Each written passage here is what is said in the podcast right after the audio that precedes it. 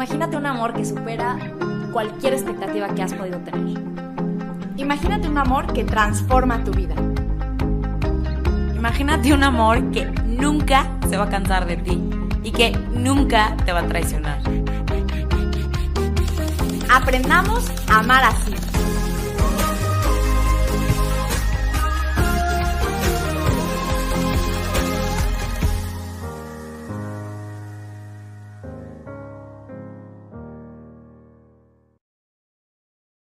Hola, hola a todos y bienvenidos una vez más a nuestro podcast, a nuestras casas, nuestras oficinas, nuestros comedores.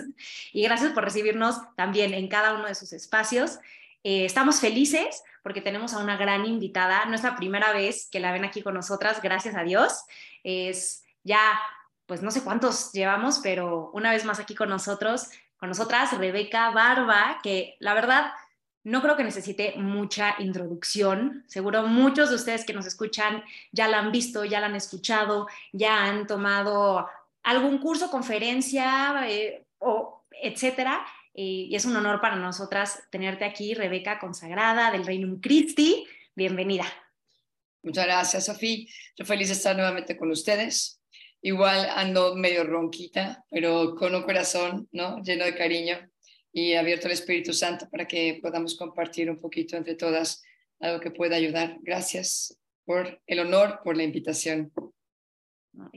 Pues la verdad es que creo que, que todos, pues puro agradecimiento de todos y esperamos que las que nos escuchen también, pues terminemos con un corazón agradecido por lo que Dios haga en nosotros a través de este episodio donde vamos a tocar un tema tan importante, tan en el centro, yo diría, y, ahorita acabamos de, vivir toda la, cuaresma, etcétera, ¿no? Y ahora la Pascua. Me parece que este tema, que es el de la sanación, está en el centro de la redención también.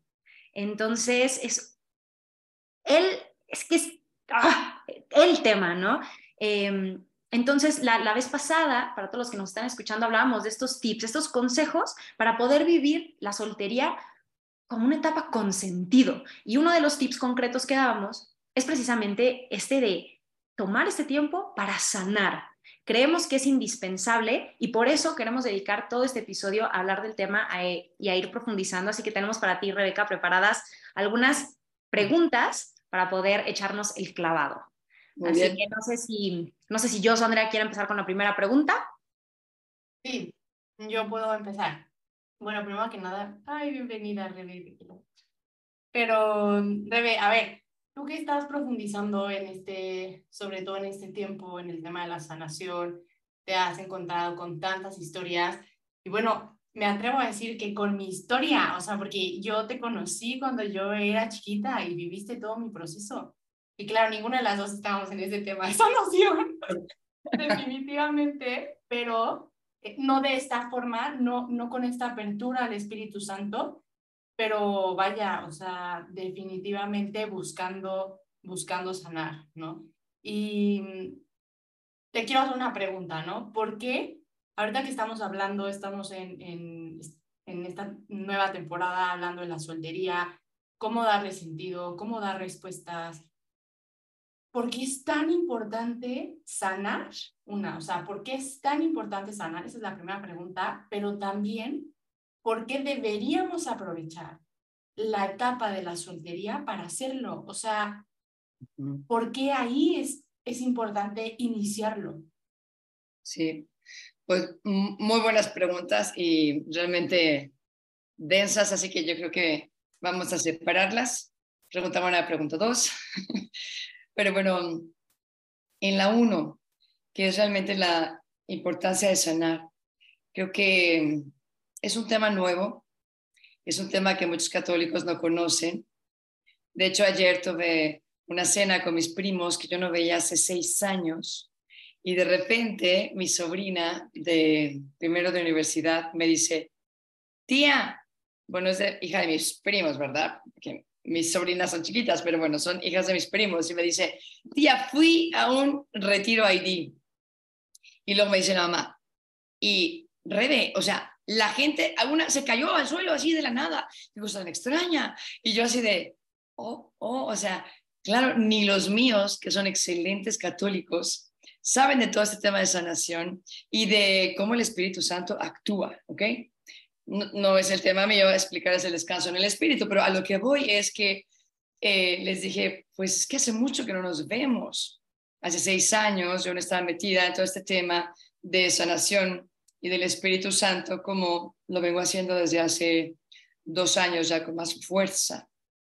Y he tenido muchas personas que justamente a veces se frenan porque dicen, pues yo no tengo nada que sanar, ¿no? Yo nací en una familia bastante buena, eh, yo voy a la iglesia, tengo un apostolado increíble, eh, así como que drama en mi vida, ¿no? No tengo.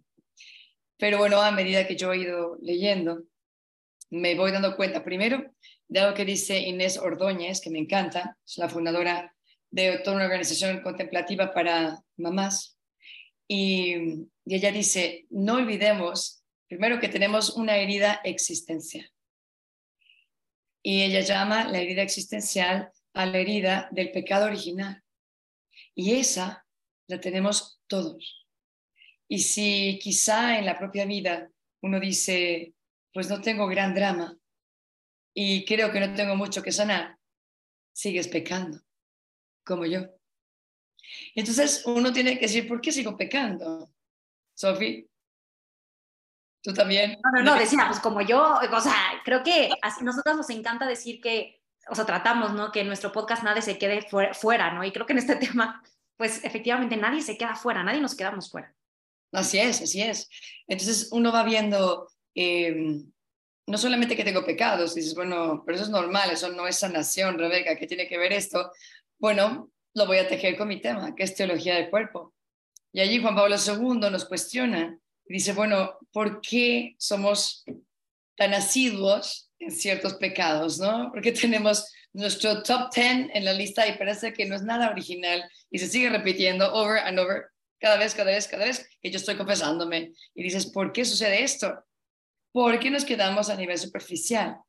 Y entonces uno tiene que decir, si cometo este pecado con tanta frecuencia, desde hace tantos años, parece ser que yo estoy como acomodada a decir, ni modo, así tiene que ser, pues es lo mío, es mi debilidad y de aquí a que me muera voy a seguir pecando y seguir en, el mismo lodo donde siempre caigo, al fin y al cabo, Dios siempre me va a perdonar. Y sí, pero en esta manera de pensar uno dice, porque entonces mi Salvador será la muerte. Y la muerte no es nuestro Salvador. O sea, no voy a dejar de pecar cuando me muera. Voy a dejar de pecar cuando yo entienda el origen de mi pecado. Y el origen de nuestros pecados casi siempre está en nuestras heridas. Y si no tienes grandes dramas, definitivamente tuviste unos papás que son humanos y perfectamente humanos con sus defectos, que no estamos aquí para juzgarles, pero nadie ama perfectamente. Y entonces cuando uno ya se relaja y es sencillo, puede reconocer hechos de la vida para decir, creo que por aquí me faltó el amor, ¿no? Por aquí me faltó afirmación, por aquí me faltó presencia que yo necesitaba porque estaba pequeña, porque ahí es donde sobre todo ocurren estas heridas, ¿no? Donde necesitamos que alguien nos mire, necesitamos que alguien reconozca el valor que ofrecemos al mundo, necesitamos el cariño, el amor, el apapacho, el consuelo, que a veces no se da, por muchas razones, puede ser, ¿no? Sin ninguna malicia, pero no se da. Y entonces creo que nosotros tenemos que sanar, ¿por qué? Porque Dios nos ha llamado a amar con un reto que nos lleva a superar la medida de nuestra mediocridad donde estamos acomodados. Como que cuando Él dice, ¿no? Amen como yo he amado, dices, mm, a mí me falta mucho, tengo que seguir sanando para poder hacer que mi corazón ame a ese nivel. Porque Dios no nos pide imposibles. Y yo veo como una respuesta hermosa de Dios el que Él me pida amar de esta manera, pero luego me dé los medios. Yo por eso he tejido la teología del cuerpo con sanación, porque siento como que la teología del cuerpo me presenta con este, este llamado a fuiste hecho para amar mucho más ¿no? El Señor nos alza el listón del amor y puede ser que parezca un reto inalcanzable. Y sin embargo el Señor sigue diciendo, no, yo te diseñé, yo sé que puedes amar mucho más con mayor libertad, con mayor profundidad, con mayor duración. No puedes amar más. Y ahí es donde todos podemos amar más. Y por tanto, si no estamos amando más, es que muchas veces las heridas nos están deteniendo de poder desplegar todo el amor que Dios nos llama a vivir. Entonces, creo que sí o sí necesitamos sanar y un tiempo excelente definitivamente es la soltería. ¿Por qué? Porque es el tiempo donde podemos nosotros dar la mejor versión de uno mismo. Es un tiempo donde puedes concentrarte más sin tanta distracción para poder entender y reflexionar qué me está pasando, por qué peco cuando peco. Y entonces, claro, uno deja ya lo, el hecho de afuera para echarse un clavado al interior y vamos viendo que todo corazón trae sus heriditas, todo corazón trae sus grandes ranuras, todo corazón trae sus raspones, todo corazón trae moretones, porque si bien tú tratas de amar perfectamente, que puede ser tu caso, los que te rodean no siempre aman con perfección. Entonces, de una manera o de otra, pues pueden herir nuestro corazón y necesitamos ponerlo en forma. Y, creo que sí, el mundo nos ha convencido de que esto es imposible, de que nadie puede poner el corazón en forma, y sin embargo Dios dice, yo sí puedo.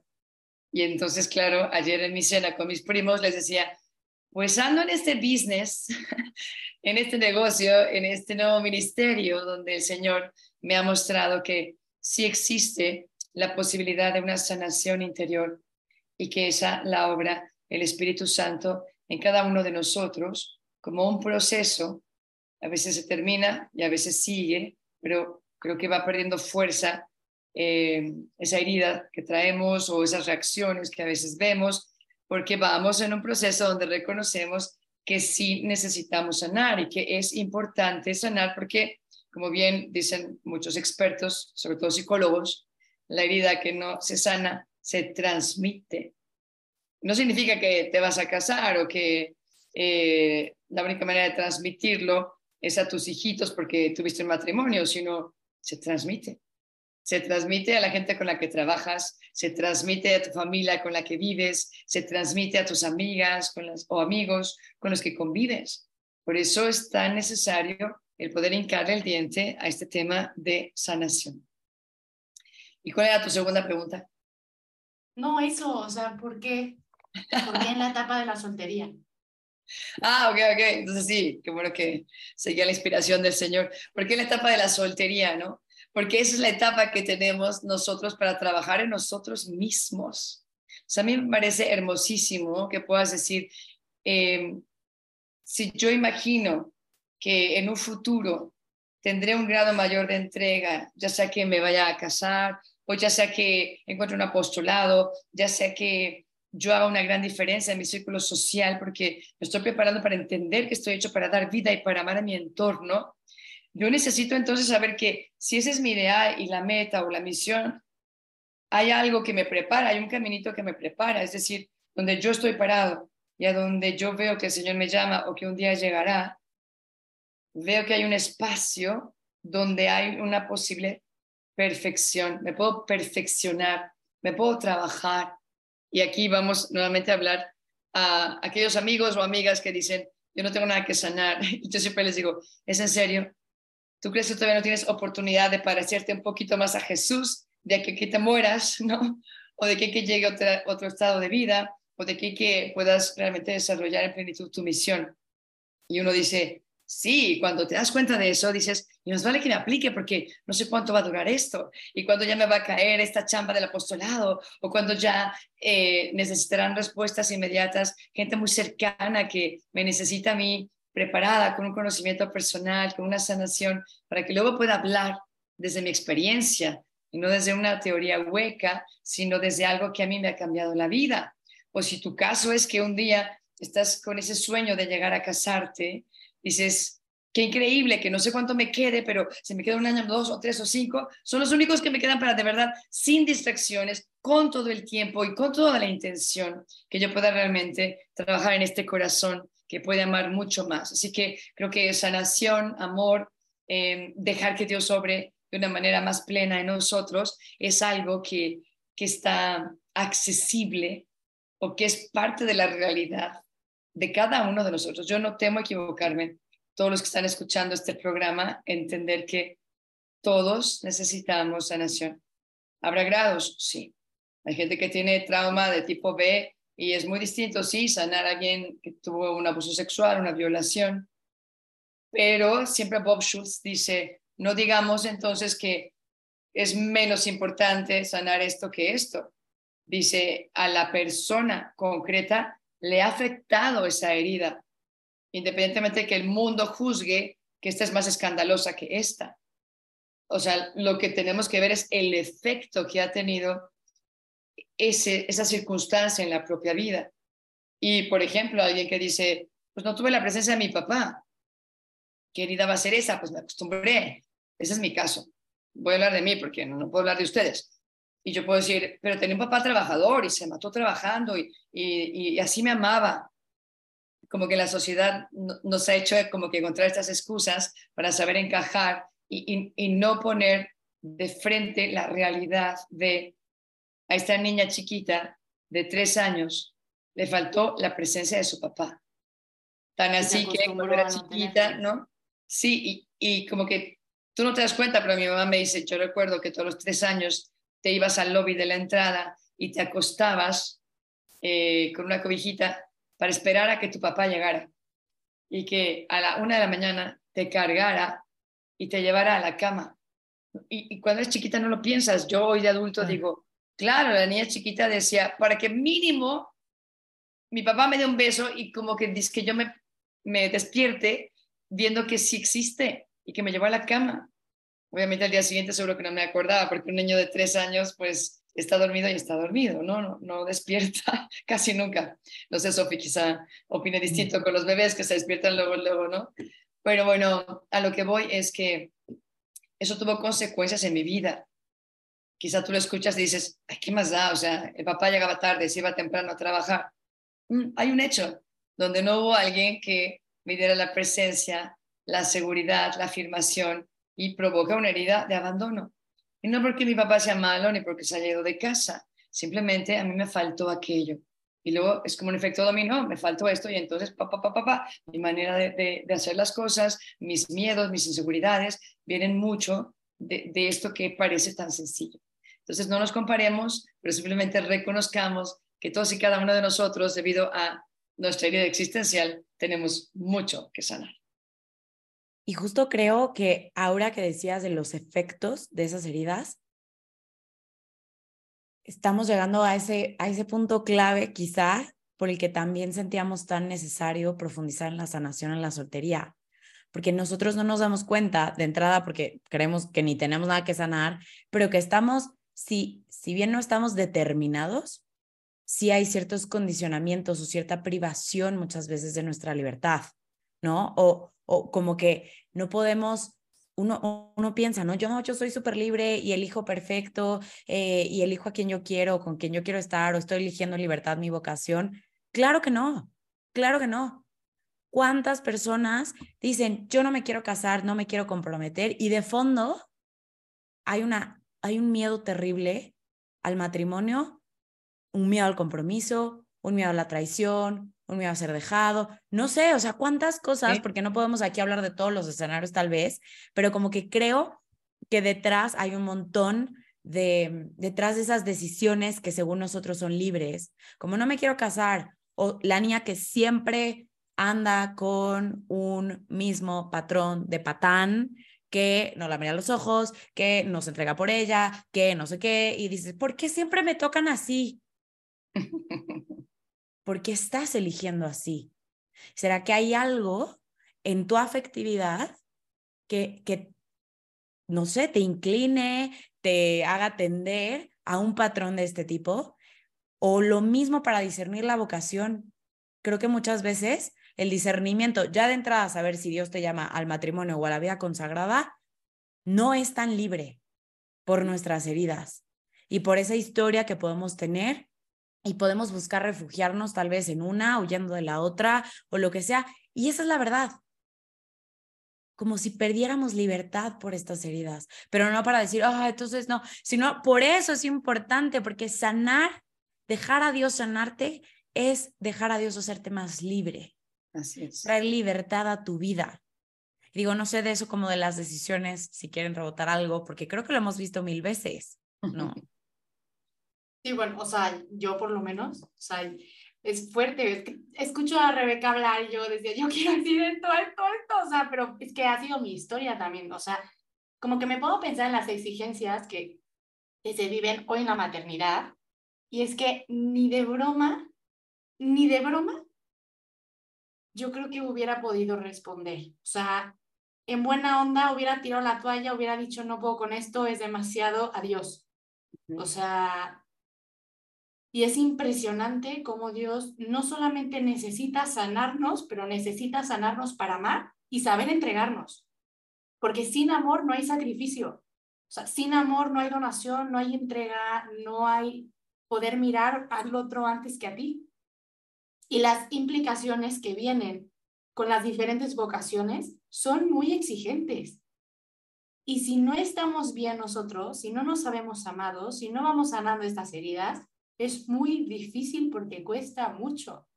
Y, y solamente pensando en eso, ¿no? Yo hoy no podría ser ni responder ni a mi ser esposa ni a mi ser madre si no hubiera podido sanar. Es más, ni siquiera en la forma en la que veo a Dios, porque también he sanado muchísimo eh, a Dios Padre.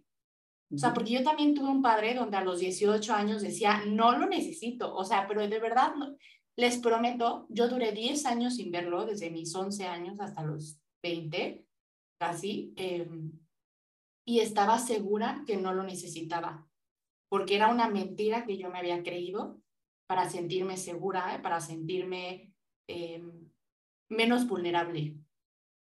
Y cuando lo tuve, claro que se rompe el corazón y dices, ¿por qué creía esto?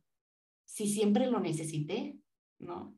Y ahí es donde, donde tienes que empezar un proceso para sanar. Y deja tú, tu padre y tu madre y tantas personas y hermanos y, y que necesitamos sanar.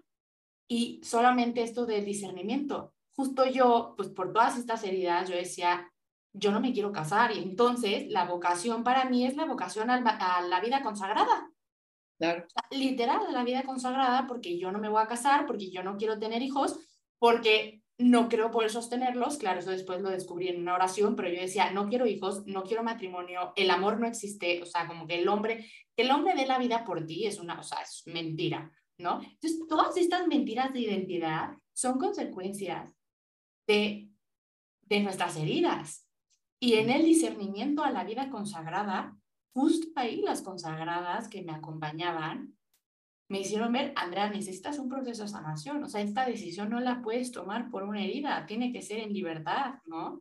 Y después de un proceso de sanación y todo, obviamente, ya con libertad me di cuenta, pues que Dios me invitaba a algo diferente. O sea, pero fue precioso, imagínense, o sea, si yo no hubiera sanado y no le hubiera dado la oportunidad a Dios, tal vez no hubiera sido miserable porque Dios suple, pero no hubiera podido ver con libertad lo que el camino que Dios me estaba invitando para vivir. Eh, yo, yo también quiero nomás decir algo. Con esto que dices, Andrea, las implicaciones de no abrirnos al proceso de sanación son tremendas. No nos estamos jugando cualquier cosa, ¿no? Es, es que estamos hablando del centro de nuestra identidad, que está en el amor, eh, de nuestra plenitud, de nuestra felicidad. Es no conformarnos, de verdad, ¿no? Es, es, es rifárnosla por, por dejar que Dios nos lleve. Siempre hablamos de este Señor, ¿qué sueñas para mí? Y en ese poder vivir cada vez más ese sueño que realmente anhelamos, está la sanación, ¿no? Y yo quería decir cómo yo realmente pienso que abrirte a sanar es un acto de amor. Se requiere, valentía, requiere vulnerabilidad, pero es un acto de amor, es un acto de amor hacia, o sea, yo puedo decir hacia Dios, porque es confiar en Él, confiar en que es bueno y que me va a acompañar, que me va a sostener y abrirme a darme lo que Él me quiere dar, a recibir lo que Él me quiere dar. Entonces, estoy convencida que es un acto de amor hacia Dios, es un acto de amor hacia mí misma, porque es lo que realmente necesito, porque, porque me merezco también, porque soy una hija amada de Dios, me merezco ser libre, me merezco descubrir lo que Dios ha puesto en mí para, para amar, para hacer, para, para ser, ¿no? Y es un acto de amor hacia las demás personas, a quienes están conmigo hoy, porque las podré mirar mejor, porque podré mm, dejar de a lo mejor ser tan tan ruda, agresiva, exigente o controladora. Eh, controlador. Podré ser más comprensiva, empática, y no solamente a los que están conmigo hoy, a los míos que vendrán después. Esas personas que se irán sumando a mi vida, muy importantes, como en el caso del matrimonio, el esposo, los hijos, en la vida consagrada, es mi comunidad, en mi trabajo, como decías, ¿no? Eh, Rebeca, en todas las esferas de mi vida. Entonces, es un acto de amor y, y pues nada más también quería mencionar cómo es un proceso que nunca se agota.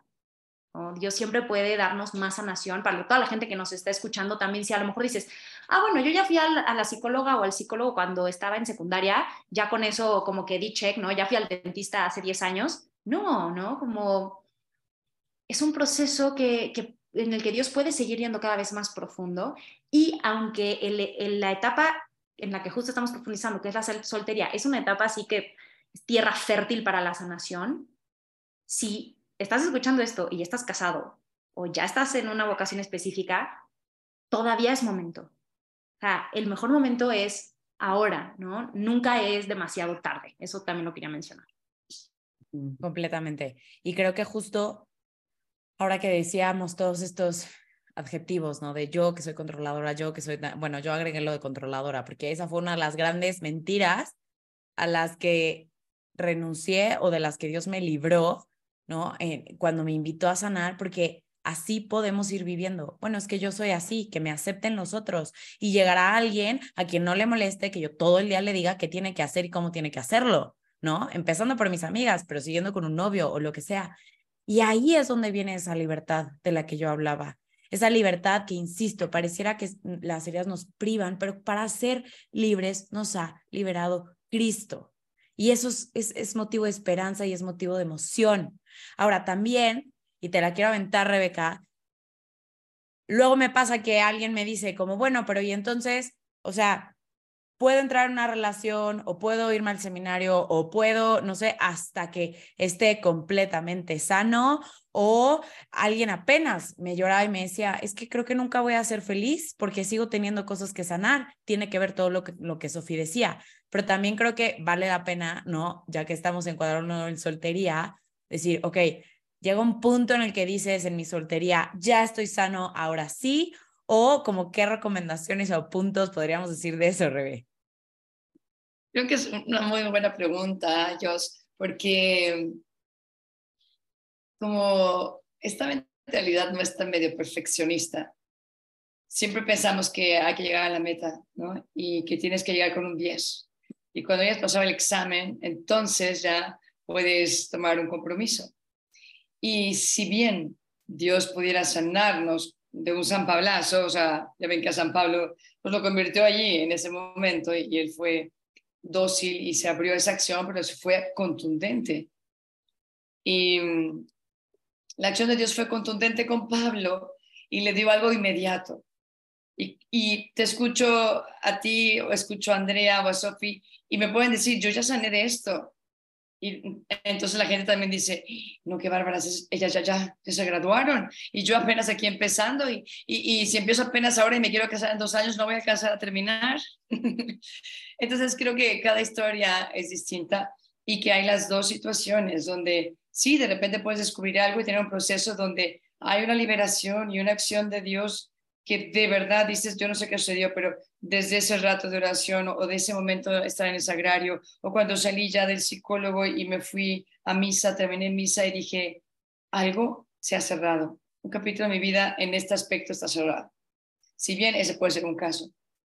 Creo que lo más común, por lo menos en mi caso, a mí me cuesta decir, yo estoy sanada de esto o de esto, sino para mí es como sigo en mi proceso de sanación pero ya hay un reconocimiento importante de que ya sé lo que me pasa.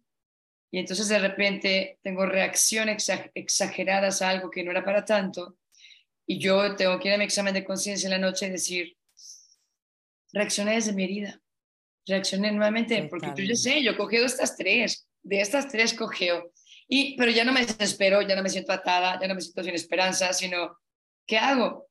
En ese momento renunciar, en el nombre de Jesús, yo renuncio a esta mentira de que soy un inútil y que eso me lo recordó mi compañera cuando se me cayó la playera levantando la ropa limpia, no lo sé. Y, y lo último que me vino a la mente mientras hablabas, yo creo que se nos puede meter esta mentira del enemigo de que tienes que sanar para que seas aceptable a Dios, para que Dios te pueda amar. Y creo que con un proceso de sanación hecho, o con un proceso de sanación que sigue y quizá nos va a perseguir hasta la muerte, pero que va perdiendo fuerza, ¿verdad? Dios nos ama. Dios nos ama pecadores y Dios nos ama en vida de gracia. Y Dios nos ama sanados y Dios nos ama en procesos de sanación. Entonces no es como que, es que, entonces hasta cuando ya sane, alguien me va a amar y voy a poder hacer un vínculo de amor afectivo en, en, en este compromiso. No necesariamente. Creo que lo que conquista es poder ser como muy abiertos con las personas que nos aman, sean nuestros padres, sean nuestros hijos, sean nuestros eh, alumnos o, un futuro novio, y decir, bueno, yo traigo una herida muy fuerte en este tema, pero la estoy trabajando y he conocido de mí esto y esto. Y de repente si te reacciono así, a veces me pasa que reacciono desde esta herida. Y entonces, quien te ame, te va a amar con todo tu proceso. Y yo creo que va a agradecer muchísimo que le seas sincera de, no te vas a casar con una persona perfecta, ¿no? Te vas a casar con alguien que está en la lucha, pero que quiere darte lo mejor y que lleva esta lucha justo a este, este camino donde nos unimos más para un apostolado, o donde nos estamos uniendo más para un proyecto familiar, o donde nos unimos más para un matrimonio, pero creo que tendríamos que, que estar como orgullosas de que casi que más razón para amarnos y trabajar con nosotros el que yo esté con una persona que se conoce y que quiere cambiar y que está en la lucha y no alguien que trata de maquillarse y dice, no, yo ya no tengo nada, aquí estoy súper bien, todo me sale bien, no tengo defectos. Y uno dice, híjole, qué miedo, o sea, qué miedo que no veas. Me pasó ahora con una pareja que, que los acompañé todo el proceso de sanación y de preparación al matrimonio pero era difícil porque ella no veía ningún defecto de él y él no veía ningún defecto de ella. Y todo era lindo y yo decía, Dios mío, algo no estoy viendo, ¿qué está pasando? Algo no estoy viendo, ¿cómo les ayudo? ¿no? Y, y, finalmente me dijeron, ¿qué opinas de que nos vayamos juntos a una boda? Es que no se ve bien, es que... Y yo, no, váyanse, váyanse, o sea, porque los conozco, o sea, perfectamente iban a vivir muy bien eh, su noviazgo y estaban en hoteles distintos con amigas y amigos, pero yo decía, es lo que les falta, convivir con el otro todo el día, para de verdad ver qué, sucede, ¿no? Y gracias a Dios salió el penacho. O sea, no, no, no, no, no.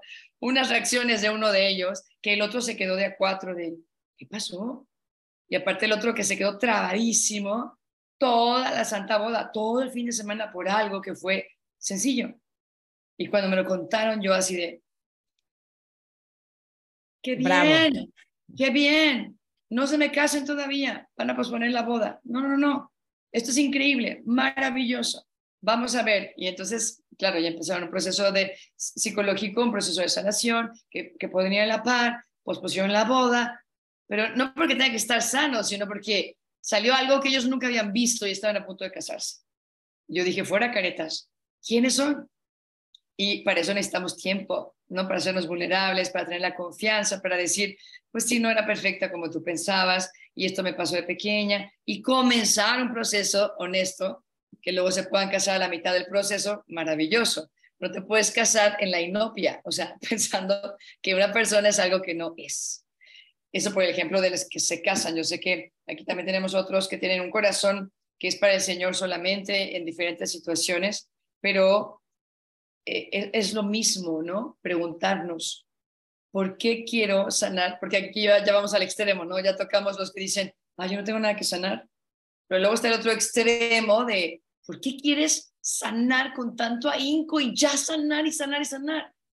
Examínalo, porque quizá en el fondo hay una mentira que desea tanto y con tanto ahínco sanar porque traes este, esta mentira de, porque si no estoy sana, no voy a ser amable. Es decir, nadie me va a amar, ni Dios, ni nadie que se me acerque.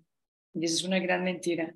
Todos somos criaturas, todos andamos en construcción y lo importante es la sinceridad en la lucha, en el fondo del corazón, donde decimos, he hecho la decisión de caerme mil veces y levantarme mil veces, pero también con conocimiento de causa. Cuando caigo, porque pues sí, fui consciente y es un pecado literal, o cuando caigo y digo, Ay, aquí traía realmente, esta mujer dijo algo que me resonó a un momento donde no me afirmaron y, y brinqué desde esa herida, ¿no? Bueno, es precioso nuestro conocimiento personal. Pero bueno, creo que con eso, no sé qué opinen ustedes al respecto, cómo pueden, pueden enriquecer. Yo, yo ahí solo quisiera decir, creo que ese, ese ejemplo que acabas de dar, así como varios pues, pero son de esas alertas o de esas oportunidades, ¿no? Que nos ayudan a reconocer si todavía estábamos en la negación, que podemos empezar un proceso de sanación, que deberíamos dar ese paso, porque a veces hay estas reacciones desproporcionadas y uno dice, ni siquiera tú mismo, si guardas silencio y tratas de entenderte, entiendes por qué actúas así o por qué precisamente quieres controlar a todos, o por qué siempre el mismo patrón de patanes. Todas esas circunstancias son señales todos los días, así como de, hola, puede haber algo de fondo, yo te puedo hacer más libre. Y como dices, porque tienes toda la razón, ahora que lo decías, yo decía, no, claro, sigo teniendo así como esa tendencia de, de que quiero controlar a Lalo, en mucho menos medida quizá de lo que vivía antes, pero claro, un camino en el que digo, he ido ganando libertad en esto, ¿no?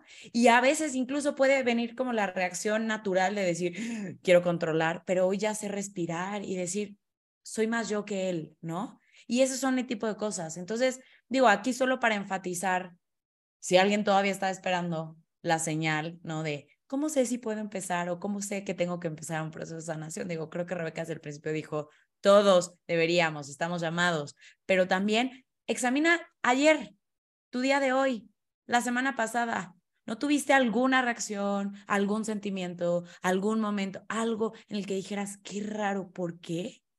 O que quisieras no sentir lo que sentías y era muy potente. Ahí está, la señal que necesitabas. Es esta. Anímate a sanar. yo también solo diría como que, oigan, de verdad, la necesidad de la honestidad y la vulnerabilidad. O sea, si estás con alguien y no te atreves a decirle quién eres, mal. O sea, ¿cómo te puede entender alguien si no te atreves a abrir el corazón? Si no te atreves a, mostrarle de dónde viene. O sea, entonces como que no tengan miedo a abrir el corazón con las personas que les aman o que buscan amarles. O sea, siento que la verdad es libertad. ¿Cuántas veces hay muchísimo miedo de, es que si le cuento mi pasado me va a dejar, no me va a entender. Es que necesitas contarle tu pasado para ver si te va a amar así. O sea, como que no te, no te puedes quedar guardando porque aparte de tu pasado eres tú, es lo que ha construido tu historia. Incluso lo increíble que eres hoy. Pero tienes que saber que esa persona puede contigo. Y si no puede, es su problema, no el tuyo. Es su problema, tendrá que trabajar en su misericordia, en la caridad, en su forma de amar y no tiene nada que ver contigo. Pero seamos honestos con los que están frente a nosotros para que también nuestro proceso de sanación sea más fácil.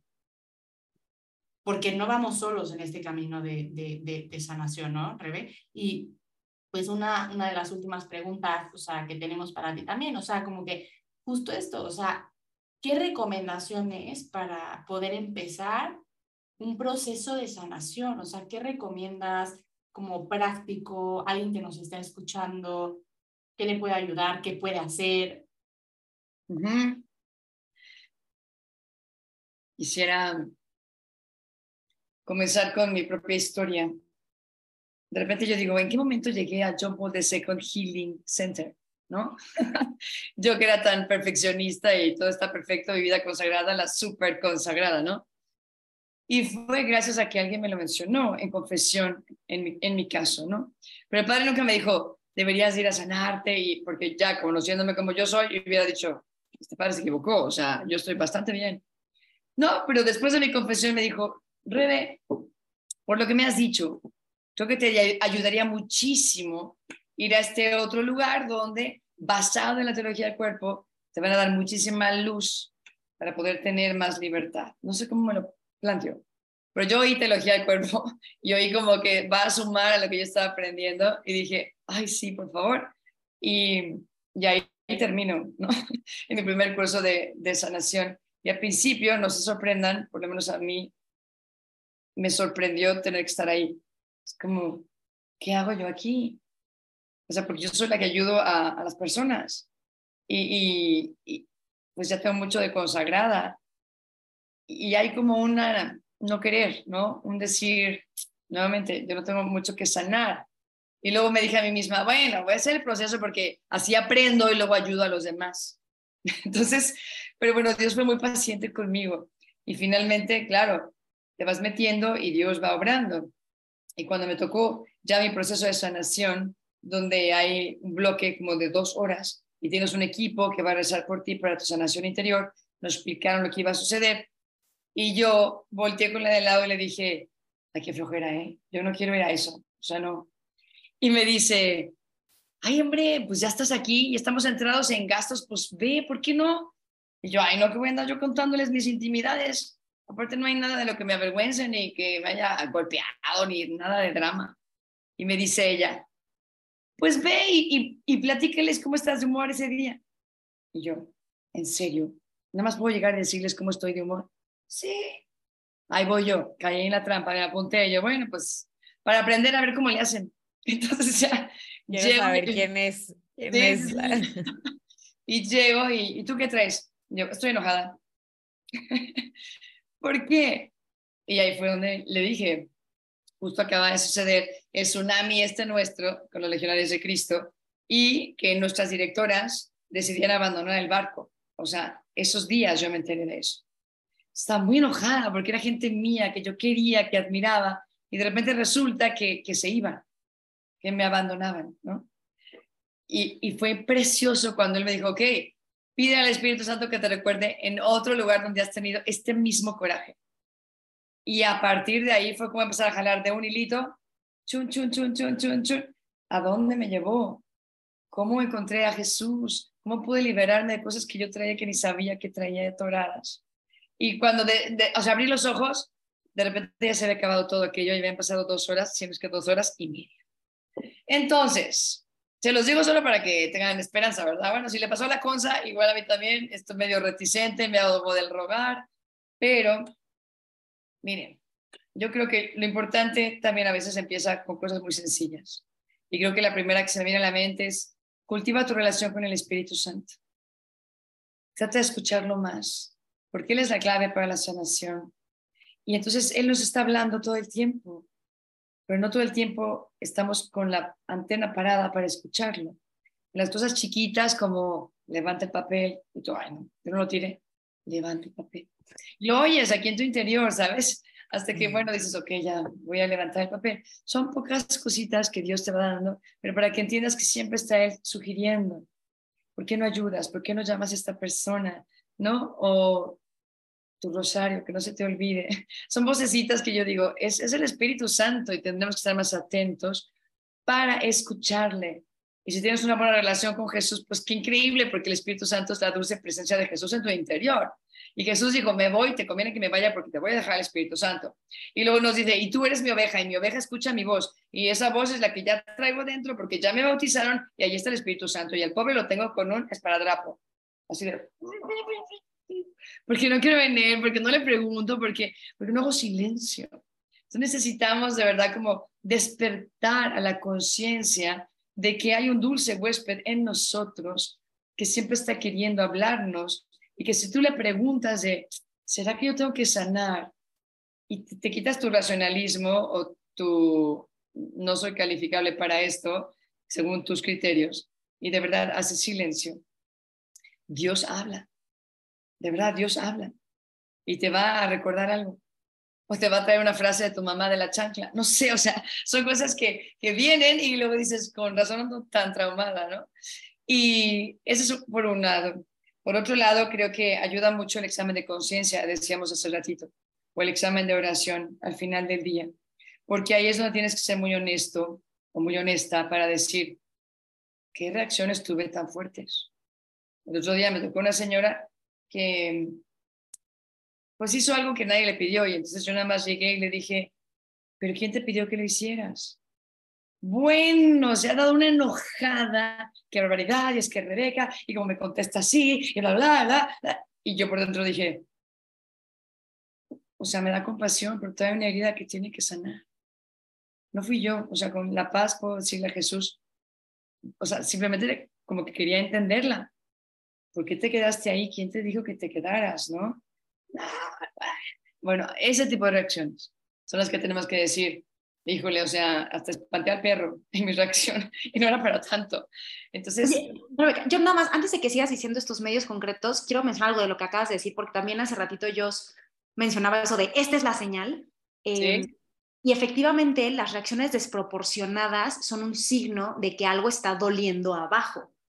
Pero también puede ser, quiero mencionar como que algunas otras porque, porque también se puede dar en el caso contrario. O sea, tengo un aplanamiento, nada, nada me motiva, pasó esto y no siento nada, tuve esta pérdida muy fuerte y no se me ni siquiera conmovió una lagrimita. O sea, a veces nos vamos al otro extremo de un endurecimiento, un aplanamiento emocional, porque es más fácil, hemos aprendido inconscientemente que es más fácil lidiar así con las emociones intensas y entonces, es un mecanismo también para manejar y tampoco, también nos habla de que algo Mm, igual y hay que sanar, porque las emociones no son malas, son parte de lo que Dios nos ha dado para experimentar y vivir, pero cuando se van o para arriba o para abajo, ahí como que son pocos, ¿no? O, también cuando tenemos muchos, eh, eh, cómo nos relacionamos con las demás personas en cuanto a qué tan abiertos o cerrados estamos, de que no, yo la verdad no, me gusta convivir con la gente, yo, ay, no, no quiero ver a nadie, no, no, o sea, eso también nos habla por ahí de algo, nuestros miedos, nuestras inseguridades, nuestros patrones de conducta y nuestros patrones de emociones. A lo mejor no es demasiado intenso, pero vivo enojada, un poquito, pero así vivo, ¿no? nada más quería como mencionar así algunas porque... Esas son más señales. Claro, definitivamente. Muy bien, o, Como me pasó hace poquito de otra señora que me decía, yo me refugié en mi trabajo y me volví workaholic, pero justamente porque yo no quería mirar mi interior. Entonces tenía que estar muy, muy ocupada. Entonces, bueno, pero creo que todo eso tendría que venir a colación si tuviéramos un momento en el día donde reflexionamos en qué me está pasando, como dice Sofía, ¿por qué estoy tan aplanada? ¿O por qué me enojé tanto? ¿O por qué no quiero dar cabida a nada más que trabajar, trabajar, trabajar, trabajar? Y ya acabo mi hora, pero digo, no voy a adelantar más, me quedo dos horas y media. Y luego empiezo a experimentar un gran vacío porque no he querido realmente enfrentar. Entonces, bueno, para mí eso puede eh, ser algo que, que, que nos ayude. También me decía una prima, pero entonces yo puedo sanar así solita, o sea, no necesito ir a un retiro, no necesito que alguien me sane, no necesito, o sea, yo solita puedo. Y, y le dije, o sea, claro, obviamente, últimamente es Dios y tú. Pero cuando no estamos familiarizados con los procesos de sanación, ¿cómo ayuda tener una pequeña guía? Y ahí es donde yo le decía, hay algunos podcasts que son todo un retiro de sanación grabado, que tú puedes ir escuchando cada semana uno y empezar a profundizar para poder darte luz y saber por dónde decirle al Señor que tú necesitas sanar. Entonces, porque dices, igual no tengo tiempo de un retiro, pero que no sea tu pretexto para no comenzar un proceso. Puedes comprar el libro también de Bob Schultz que se llama Sé sanado. Y aunque no es estrictamente la teoría de la sanación, a través de contarte su historia, vas entendiendo muchos principios que definitivamente dan luz a un proceso de sanación. Entonces, desde un podcast, un libro, ahora, si tienes la oportunidad de decir, conozco a estas personas, son sólidas en su formación católico, confío, quiero ir a un retiro de ellos que han dicho que es de sanación.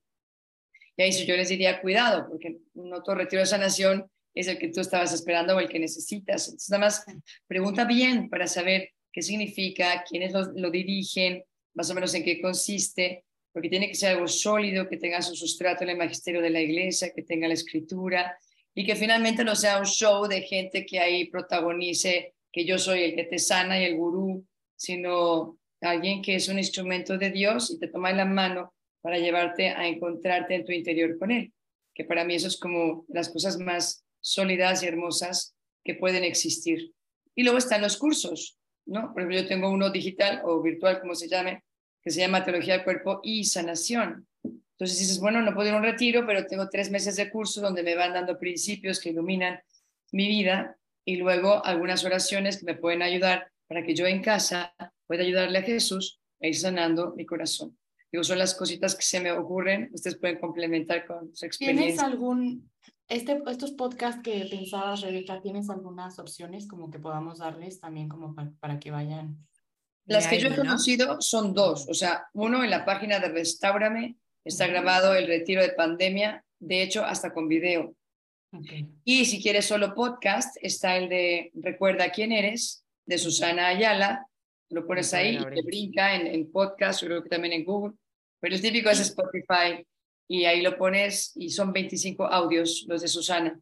Y me parece oro molido, oro molido. Y a mí sí me gustaría solamente decir algo, o sea, sí creo que si ya has hecho un proceso de sanación o si ya has vivido un retiro o ya has escuchado un podcast, o sea, no te conformes, no pares, no te estanques.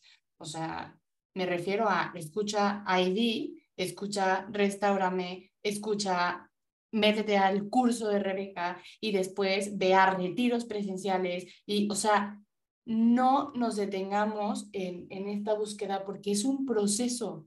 Normalmente, justo como decíamos, Dios no es que dé san pablazos y de repente toda nuestra historia sane o sanará ciertas heridas, pero se abrirán otras, o sea, que tenemos que seguir sanando.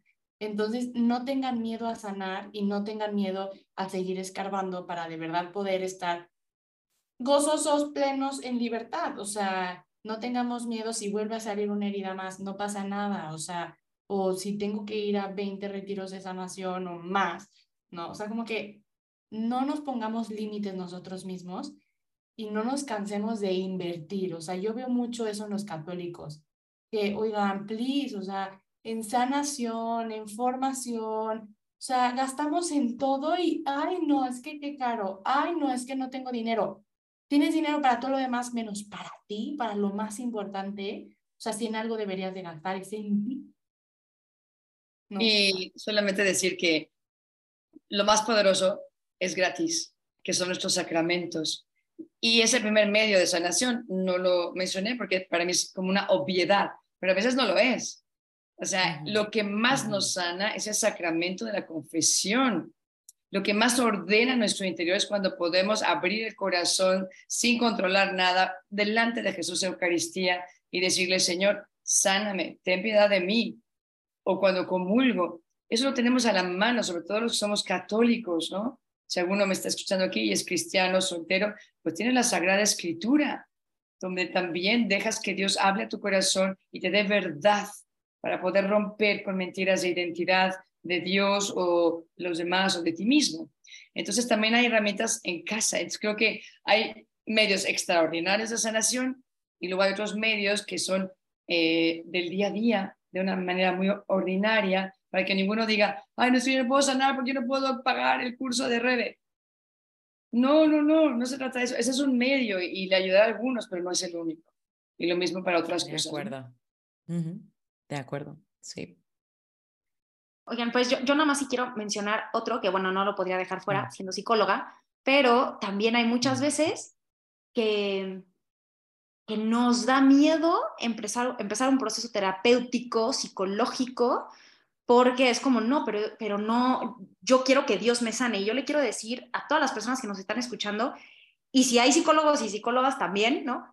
es que no somos nosotros como psicólogos los que sanamos, o sea, es Dios quien sana a través de distintos medios y un medio humano que también está a su disposición es todos los recursos psicológicos para poder ir a la, a, la, afectividad desde, desde ahí. Entonces, digo, yo no sé tú qué opinas, eh, Rebe, pero yo sí diría que he, he podido ver cómo los procesos de sanación se van más profundo cuando la persona eh, está como teniendo una aproximación integral, integral. un día de gracia, tiene un director espiritual, va, eh, tiene eh, medios concretos de, de, sanación espiritual en retiros o en este tipo de recursos que acabas de mencionar, y en terapia también, o sea, como que todo va armándose aún mejor, ¿no? No, no estoy diciendo que todos en todo momento necesitan ir a terapia, pero, pero sí creo que es un recurso que, que muchas veces es, es necesario y no está peleado tampoco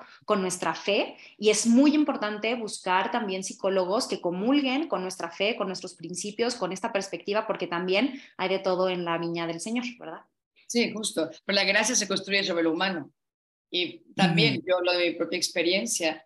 Fue una gozada que tuve mis tres años de terapia intensiva para entender mi historia, para tener como un diagnóstico. Pero entonces, claro, cuando tú ya llegas a sanar, dices, yo ya sé lo que me pasa, qué es lo que hace el psicólogo, me ayuda a entender qué me pasó, cuál es mi historia, por qué me afectó.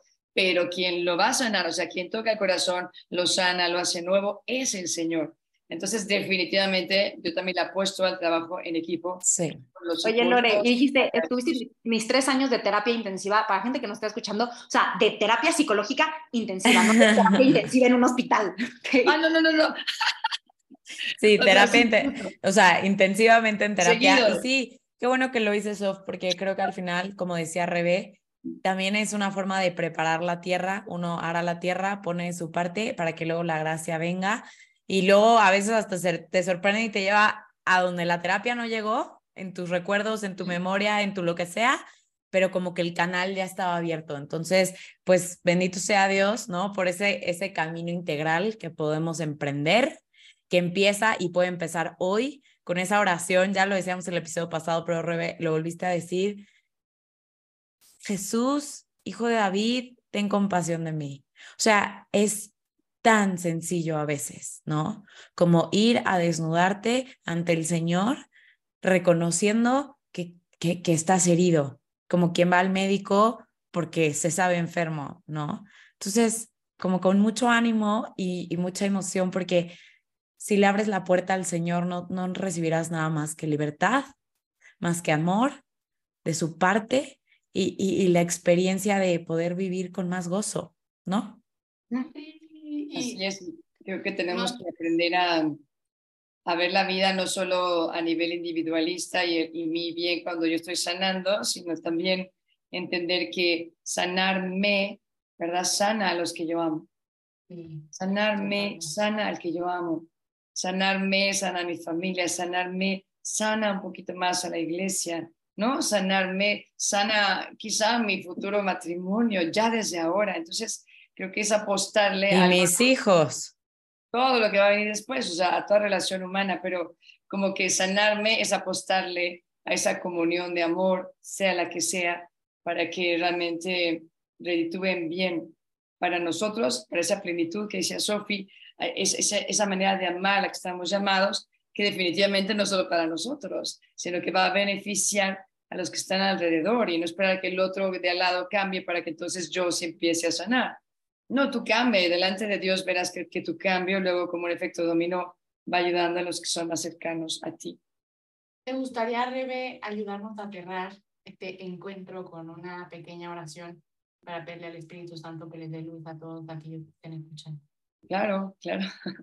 Terminemos con una pequeña oración. En del Padre, del Hijo y del Espíritu Santo. Amén.